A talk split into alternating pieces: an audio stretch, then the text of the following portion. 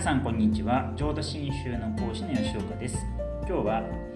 やれば良いことだと分かっていてもなかなか行動に移せないのはなぜかということについて話をしたいと思います、まあ、良いことだと分かっていてもまあ私がやらなくても誰かがやってくれるかなとか、まあ、これは後輩に任せておこう部下にやらせておこうとかまた周りの目を気にして突然掃除なんか始めたら周りからどう思われるかなと言ってやったら良いということは分かっていてもなかなか行動に移すことができないということはないでしょう。仏教を説かれたお釈迦様は良いことだと分かっていてもそれを実行することは難しいと思っているお弟子たちに自ら進んで実践し教えていかれました。お釈迦様のお弟子にアナリツという人がいます。お釈迦様のいとこで有名な10人のお弟子の1人として名前が残っています。アナリツは人一倍仏教を真剣に求めていた人ですがある時お釈迦様の説法中にうっかり居眠りをしてしまいました。そのことをお釈迦様から注意されて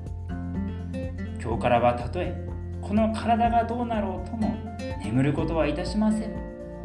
こういう誓いを立てたんです。まあそれからというものは説法の時だけでなく普段も眠ることをしなくなったんです。お釈迦様は何度もアナリツに睡眠をとりなさい。そうしなければ目をつぶしてしまうぞ。このように勧められたのですがアナリツの決意は固く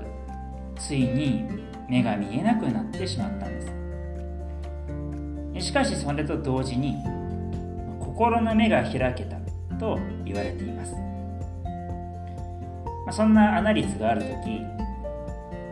衣の服のほころびを直そうとして針に糸を通そうとしていました。ところが目が見えませんからどうしても通すことができずに困っていました。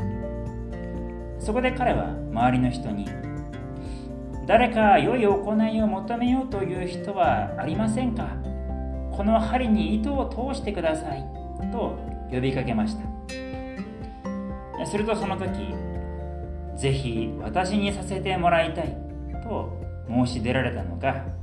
他ならぬお釈迦様であったんです。アナリツはその声に驚いてお釈迦様は全ての善と徳を身につけられたお方ではありませんか？そんなお方に針に糸を通していただくだなんてもったいなくてとてもできません。こう答えるとお釈迦様は善を求めていくことにおいて私に勝る者はいないのだ。仏の悟りを開いたからといって小さな善をおろそかにして良い道理はない。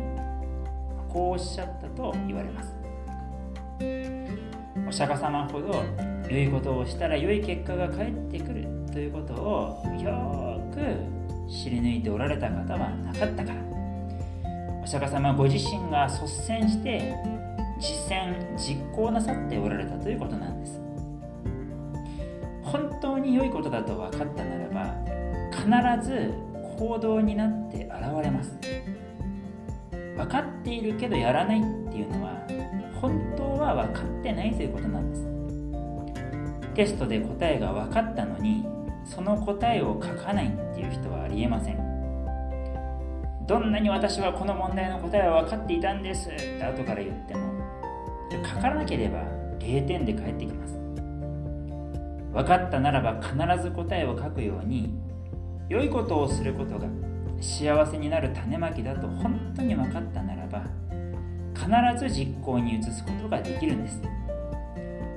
私自身の幸せな未来に向かって幸せな種をまいていく。これが大切なことなんです。